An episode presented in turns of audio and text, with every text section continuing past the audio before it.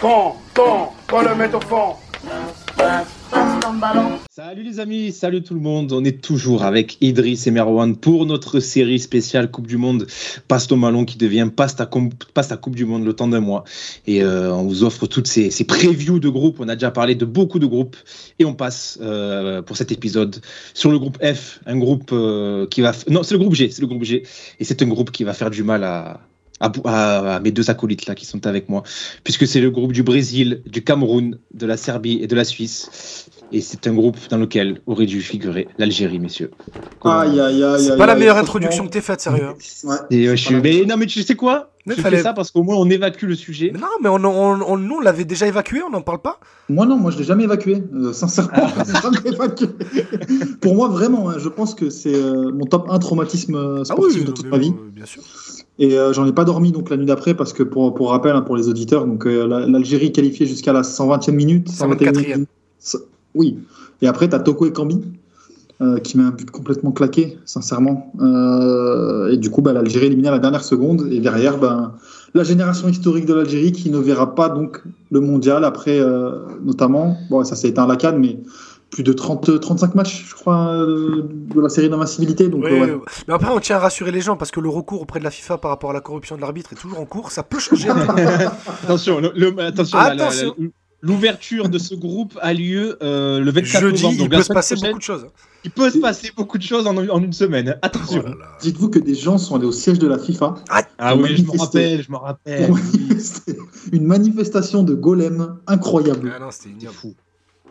Bon voilà, on a évacué le sujet les gars, au moins, au moins on n'en parle plus. Mais je, je, signale quand même à nos auditeurs qu'Idriss voulait parler de, du groupe G comme d'un groupe à trois équipes. Hein. Il ne voulait pas évoquer ça à la base. Mais après c'est un groupe à trois équipes. Moi pour moi. Euh... bah, sportif, sportif, ouais non même pas. Quoi. Non, non, non, si, non. Ouais, même si, pas, si sportivement c'est un groupe à trois équipes franchement. Bon, on va en parler. On va en parler de ce groupe euh, Brésil, Serbie, Suisse, Cameroun. Euh, bon, au-delà de cette histoire euh, entre l'Algérie et le Cameroun, les gars, est-ce que c'est un groupe qui, qui vous excite un petit peu? Là, on, on, est, on était sur les deux derniers épisodes sur des groupes très très homogènes et très excitants avec Belgique, Maroc, Canada, Croatie, Allemagne, Espagne, Japon, etc.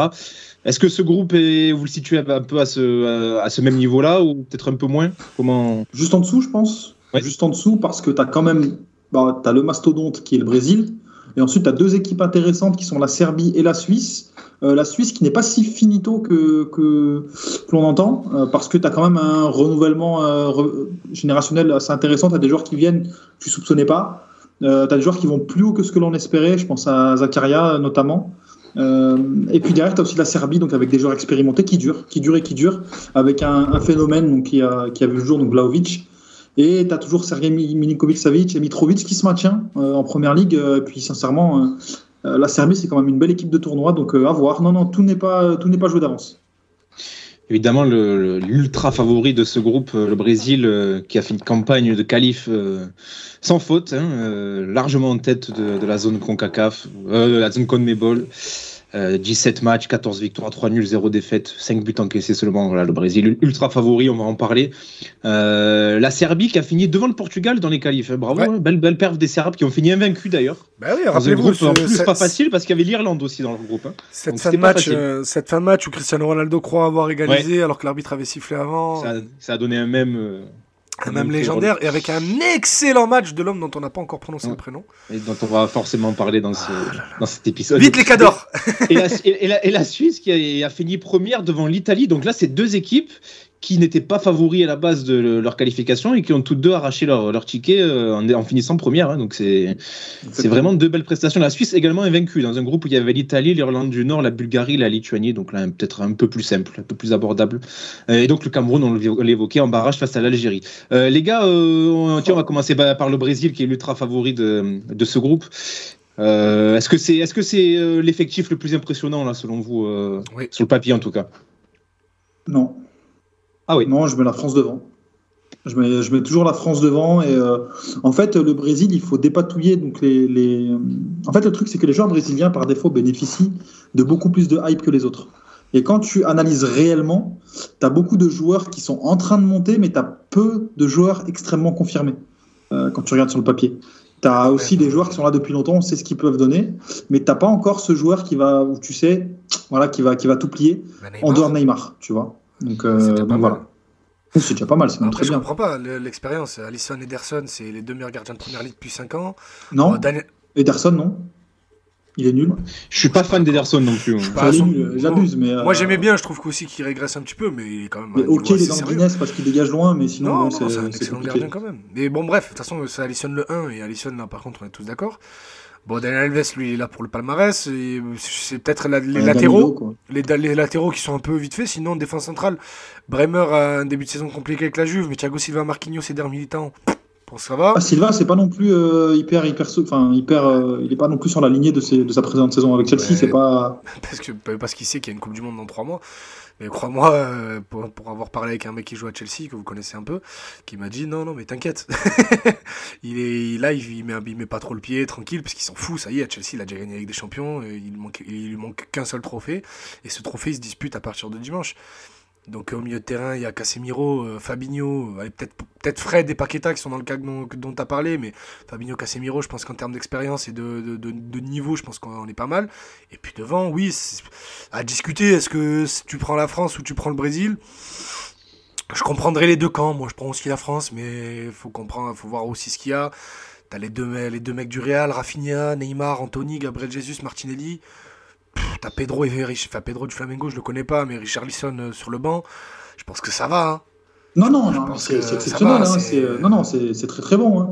Mais après, moi je te dis que, en tout cas, et c'est vrai que pour le coup je suis un peu biaisé là-dessus, c'est que j'ai toujours un a priori négatif sur, les, sur Argentine-Brésil euh, depuis 10 ans. J'ai vu ça. c'est- c'est des chokers. C'est des chokers tout simplement. Et le, le truc, c'est que mentalement, la charge émotionnelle de ces joueurs-là, de ces pays-là, ils ont extrêmement de mal à la gérer. Ouais, je suis Et, d'accord euh, avec toi, Merwan. c'est- Et le truc, c'est qu'on a déjà vu bah, des, des joueurs qui pleurent dans, dans cette liste. Pourquoi tu Des joueurs qui pleurent assez facilement. Bah, parce que c'est le cas, parce que moi ça me fait rire, parce que c'est- c'était un running gag, tu vois, sur les, sur les réseaux sociaux notamment. Après, il a pas tort. Mais c'est pour ça a Daniel Alves, il est là pour mettre des tryhards si ça pleure à côté. il est Mais oui, non, mais tu prends, par, tu prends par exemple Casemiro, que je respecte beaucoup, qui pour moi peut être un des joueurs entre guillemets pour dédicace à dire les plus sous-cotés à son poste depuis, euh, Oh, euh, depuis 10 ans. Il a gagné 4 Ligues des Champions, quel sous-cotage Non, sous-côté dans, dans, le- dans le, justement le crédit qu'on lui donne dans, ses, dans, dans les succès auxquels il a Ah, C'est pas le premier que tu cites euh, Ah, quand quand tu tu penses parles- au Real qui gagne les qualités des champions, etc. Ouais, mais quand tu parles de 6 casseurs de jeu, il arrive très très vite dans la discussion quand même. Bah, pour moi, c'est tout court, hein, parce que c'est Ah ouais. c'est un, très bon joueur. Bah, tu- pour le coup, on le, on le- on le résume souvent un destructeur. Pour moi, c'est pas qu'un destructeur. Ouais, non, mais il sait faire autre chose. Mais après, quand t'as Modric et Kroos, ton travail, c'est juste de détruire. Mais- Bah, c'est ça, le truc c'est que dans un autre contexte, on voit qu'à United, bon, c'est pas encore ça, euh, dans le sens où il n'est pas encore extrêmement intégré au collectif, qui joue même euh, moins que moins qu'espéré. Et le truc c'est qu'avec le Brésil, bah, il faudra voir euh, ce que, ce que ça donne dans, dans ce contexte-là. Euh, pour le reste, bah, Paqueta, il faut voir aussi ce que ça donne. Ouais, je pense qu'il- il a été très bon. Est-ce qu'il va... est, qu'il est destiné à jouer? Je sais pas. Moi, je pense que oui. hein. Moi, je pense que- Je pense qu'il arrive en, Bah, tu en mets qui 4. devant lui Bah, je pense que je pense qu'ils vont jouer en 4-2-3-1 pour avoir, pour avoir Neymar en 10 et que il y aura Casemiro Fabinho en titulaire et que Fred et Bruno Guimaraes sont devant lui et que lui bah, il devra jouer s'il y a un problème avec Neymar. Je sais pas, moi je vois, je je Neymar et Paqueta, mais, euh, mais moi, moi, Paqueta, je le vois plus haut avec le Brésil, il joue- souvent assez haut. Ouais, il joue ailier des fois, mais là, pour le coup, il- là, il n'y a plus d'absents. Là. Il y a souvent eu des absents. Donc là, on va partir du principe qu'il y aura Neymar devant. Et puis, euh, Anthony et. Ouais, peut-être que Neymar va jouer en pointe. J'allais dire Anthony et Rafinha. Euh, pour le, alors je vais parler du match que j'ai vu, donc Brésil-Tunisie. Euh, il démarre avec euh, ben, Neymar titulaire, Rafinha à droite, Vinicius à gauche. Et C'était pas Richarlison t'as- Non, non, et t'as t'as Rafinha qui est titulaire aussi. Oui, Rafinha. T'as dit Neymar, Rafinha. t'as Neymar, Rafinha, Vinicius et t'en as un autre. Il y avait quatre joueurs offensifs. C'est pas Anthony d'attaque. Euh, non, c'était pas Anthony qui était titulaire. C'était Ouais. Paqueta. C'était Paqueta qui jouait Ah ben plus haut, comme ben tu disais. Marwan. Donc, Et euh, ouais, bah, voilà. moi, j'aime beaucoup Paqueta. Je comprends pas pourquoi l'OL l'a vendu, perso, ou du moins ne l'a pas remplacé Bah, à la avec hauteur de la vente. hein. Ouais, bah, voilà, exactement. Et euh, ouais, non, pour le coup, moi j'attends de voir. C'est des joueurs qu'on a vu qui, qui- qui ont éclos, mais c'est pour beaucoup euh, leur premier grand rendez-vous international. Je pense à Vinicius, je pense à Rodrigo, je pense à Anthony, je pense à Martinelli, je pense à Ouais. même euh, Gabriel vrai. Tu as beaucoup de jeunes premiers dont on ne doute pas de la qualité intrinsèque. J'aime beaucoup Martinelli qui fait une saison absolument énorme avec Arsenal là, et vraiment à soupçonner. Mais j'attends de voir avec le Brésil qui est quand même un contexte particulier, et on le sait tous, on l'a vu. On passe au Cameroun, les gars. Euh, alors, il faut en parler un petit peu quand même. hein, je suis désolé, mais on va, on va s'attarder un petit peu sur eux. Avec une équipe euh, où figurent quelques noms qu'on connaît bien, notamment Zambo Anguissa, les mecs. Euh, Choupo-Moting. Euh, et et aussi également, ben, oui, Olivier Ncham, Olivier Ncham, exactement. Nicolas Nkoulou. Je viens de le citer, Olivier Ncham qui joue à Swansea maintenant. Et il y a, voilà, il y, a des- il y a des noms qu'on connaît bien Marseille, Nkoulou, tu le disais, il y a Simon aussi dans les buts. Euh, ah, il y a- c'est vrai qu'il y a Simon qui ne joue pas à l'OM. euh, bon, et l'OM a, a pris un troisième gardien. euh, c'est pas trop pourquoi. Enfin, techniquement, techniquement, un quatrième gardien, mais qui joue plus que lui. Et De ce que vous avez vu, les mecs euh, de cette équipe, euh, est-ce que vous pensez qu'elle peut aller, euh, peut embêter Non, la Serbie, la Suisse Franchement, c'est cramé. Franchement, c'est cramé. c'est C'est pour ça que. Bah, c'est c'est ça, Idriss. De toute façon, on a vu le même match avec l'Algérie, Ah et puis même avant. Bah, même à la deux, Cannes, hein. on les a vus. Euh, c'est complètement cramé. Sincèrement, déjà, je, je trouve que le sélectionneur est vraiment mauvais. Sincèrement, la, la qualification, on ne l'aura pas forcément C'est donnée. Rigo Bersong, hein, le Ouais, sélectionneur. Rigo Bersong.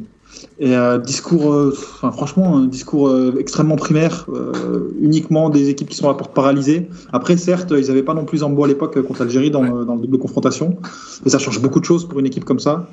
Euh, mais je crois pas en la capacité de Rigo Bersong euh, de, de galvaniser cet effectif. Je pense qu'il y a aussi des choses un peu folkloriques qui se passent à la fédération avec euh, Samuel Eto'o. Ah ben ça.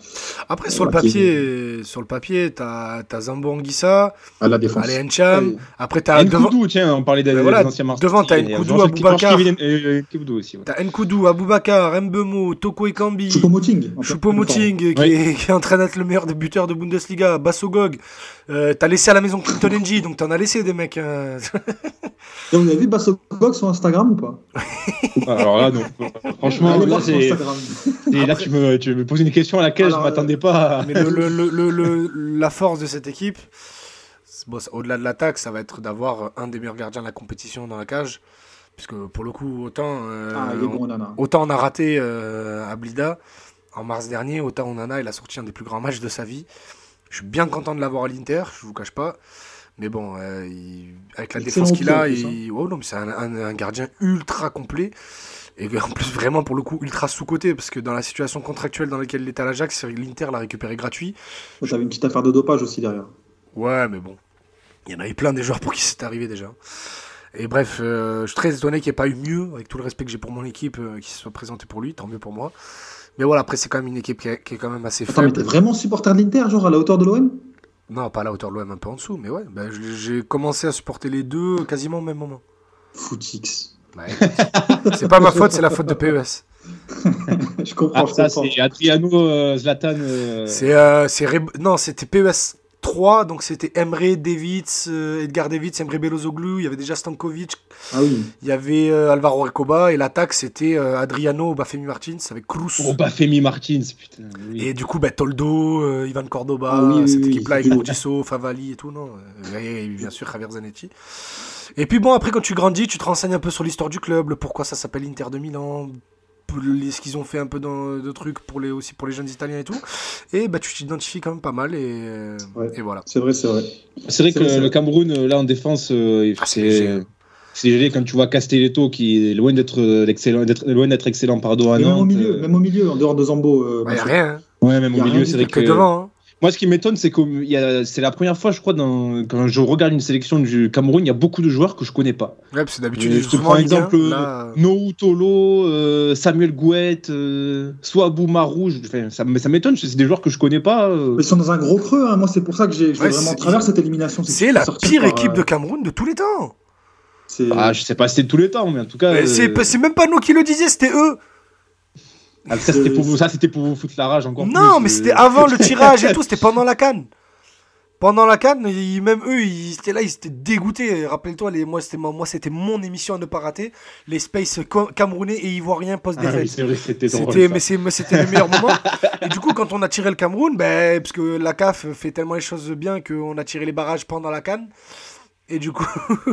Et du coup, je me suis un peu plus intéressé à eux et c'est eux qui le disaient. C'est quoi cette équipe de merde? Heureusement qu'il y a que Abou, il y que Aboubacar dans cette équipe. Il y a que Ona- euh, Onana, il est encore suspendu. Mais t'as que Aboubacar, Mbomo, il est nul. Après, l'autre, il est Boubacar, nul. euh, selon lui, euh, il peut faire aussi bien que Mohamed Salah. Oui, bon. euh, mais il n'a pas eu l'opportunité pour. selon Oui, Et moi, je conduis aussi bien chance, moi, je conduis aussi bien que Verstappen, ouais. Mais sinon, euh, mais si- Non, mais, mais globalement, la liste, la liste, elle est curieuse. Vu le nombre d'attaquants Il est éclaté Mais en fait, il a pris le maximum de talent, il n'a pas regardé à faire du 6- 8-6-6. Il a essayé de prendre le max de talent possible en se disant on va se débrouiller. Moi, Il y a- je, il y a beaucoup d'attaques, nos joueurs offensifs en tout cas. ouais. Je, je ne prédis pas une Inasu Koto comme la dernière Coupe du Monde où ça se tape sur le terrain. Ah, dommage, c'était drôle ça. Asui Koto Mukanjo, putain. Ouais, oui, c'était drôle. Mais, euh, mais euh, ouais, non, j'ai peur pour eux. Après, bon, euh, Moi, J'ai pas peur pour eux qu'ils se fassent défoncer. Mais moi, tu sais qu'en Les plus, gars, on passe- moi, dans l'avant-match euh, OM Lyon, je l'annonce. Vas-y, conclue sur le Cameroun, après on passe à la Dans l'avant-match au Fossin, j'annonce, je le dis très sérieusement en plus. Je dis, les gars, s'il y a un match serré et que c'est Toko Ekambi qui marque le but de la victoire, j'arrête le métier.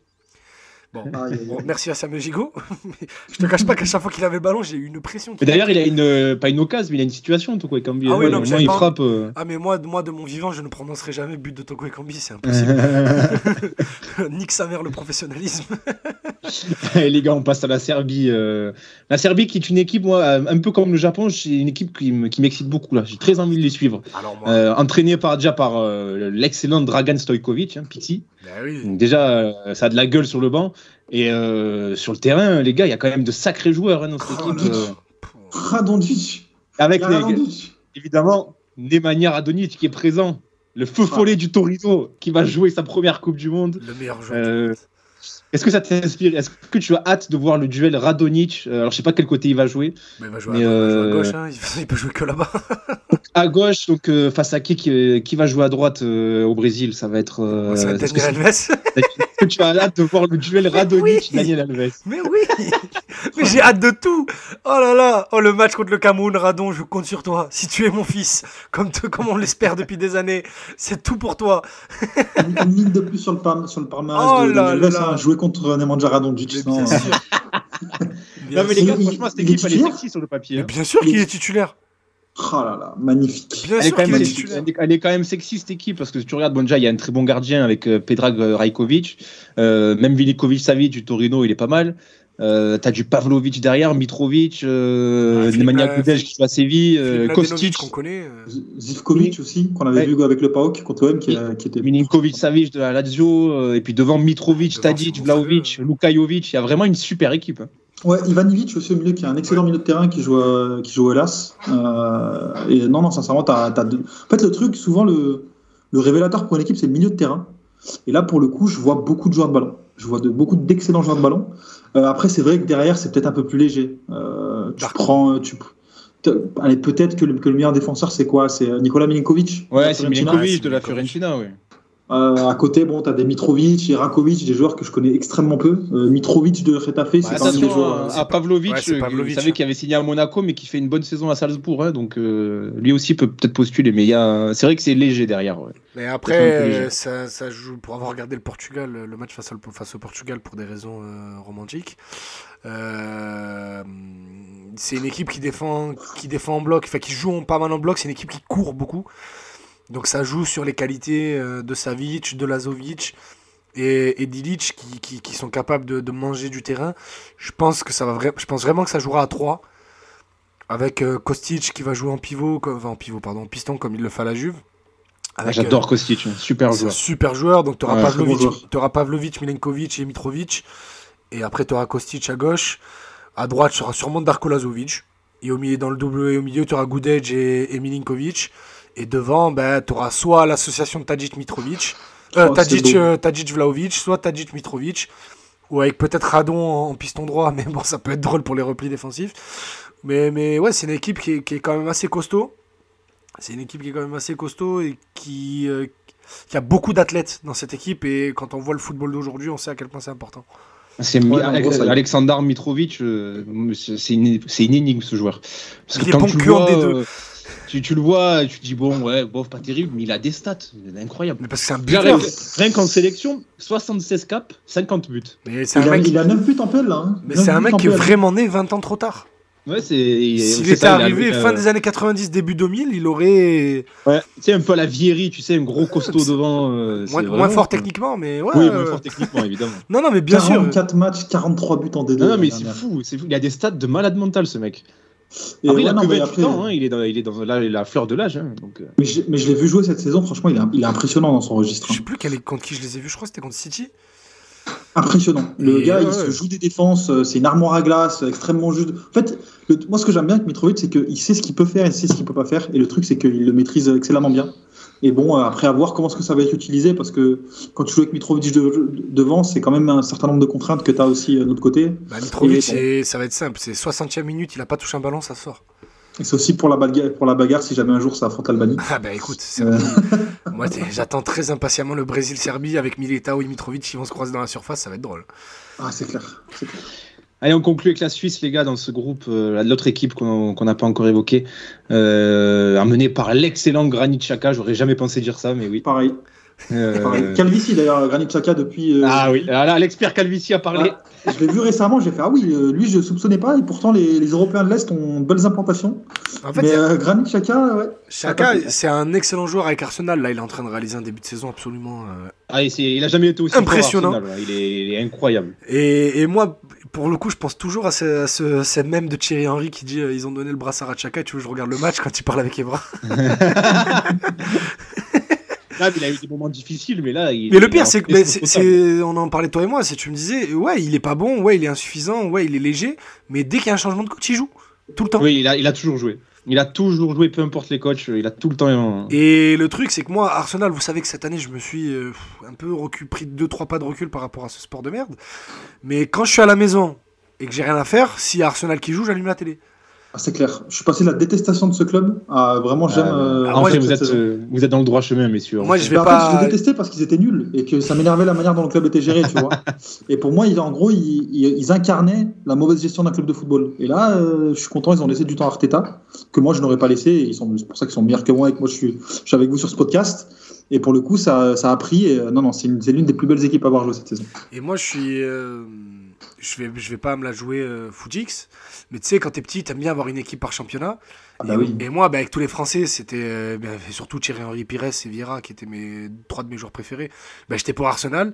Et puis quand Drogba y arrive à Chelsea, j'ai changé. le de- Fouti, oh avait Ronaldo Ouais, j'avais 9 ans. hein. Donc euh, Ouais, on a tous été un direct avait- pour Drogba. Et après, en grandissant, je me suis détaché bah, de, de ces deux clubs. Mais c'est vrai que Arsenal.